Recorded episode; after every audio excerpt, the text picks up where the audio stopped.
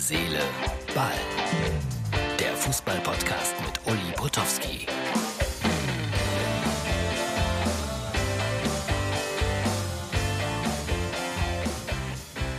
Herz, Seele, Ball, das ist die Ausgabe für Freitag.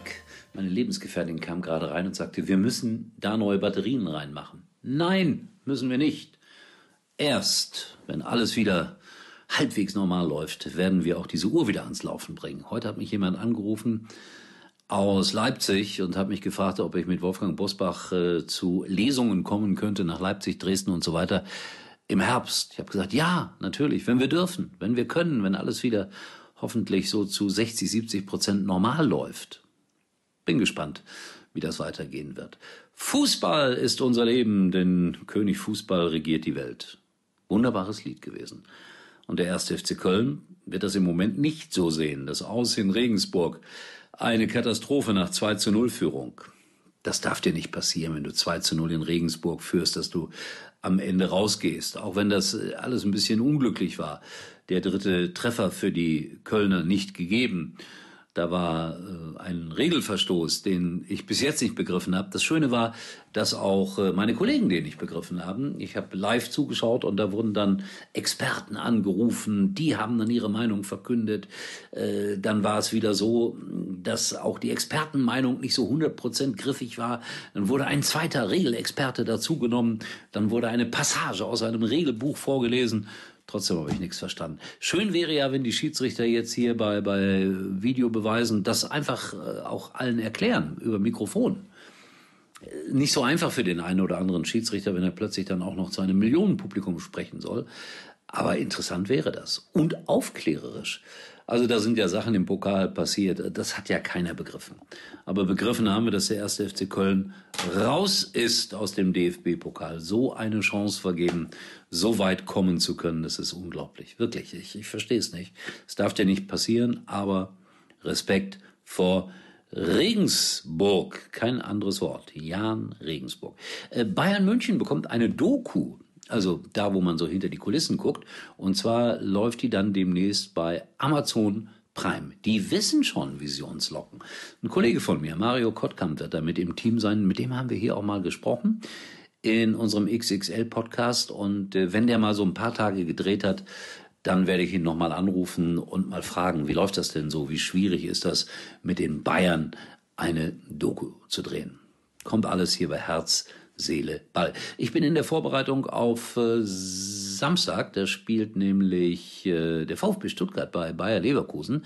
Und das Interview, das wir gesehen haben mit äh, Herrn Boss nach der Niederlage gegen Rot-Weiß Essen, gibt mir ja zu denken, weil ich muss ja da irgendwie wieder andocken. Also es wird schwer, da eine vernünftige Frage zu stellen. Vielleicht schickt ihr mir mal eine. Also am Samstag ist es schon soweit. Morgen. Schöner Versprecher im WDR Hörfunk. Da hat dann eine Kollegin irgendwie darüber berichtet, dass Rot-Weiß Essen die nächste Pokalrunde erreicht hat. Und was sagt die gute Frau? Rot-Wein Essen. Entschuldigung, hat sie dann gesagt. Rot-Weiß Essen. Aber ohne zu lachen, ohne eine Miene zu verziehen. Großartig. Rot-Wein Essen. Da trinkt man eher Bier, also das kann ja nicht stimmen.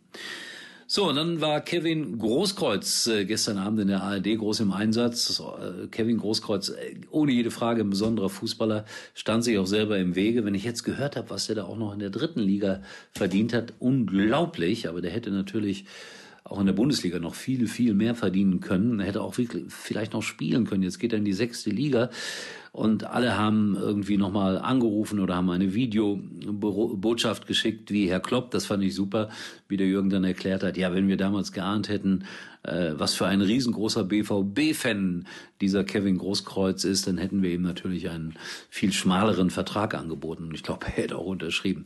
Also Kevin Großkreuz jetzt in der sechsten Liga und ich habe ihn oft getroffen in Ahlem bei Rot-Weiß, im Verse-Stadion.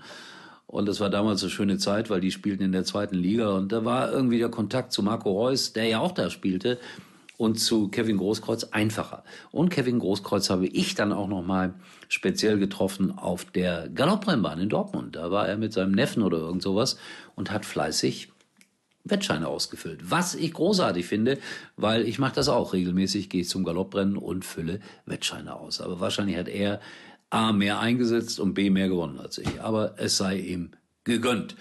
Tschüss, Kevin. Ich als Schalker sage das schön, dass einer so ein großes Fußballherz hat, auch für seinen Profiverein. Er soll auch noch ein Abschiedsspiel bekommen. Gönne ich ihm von Herzen.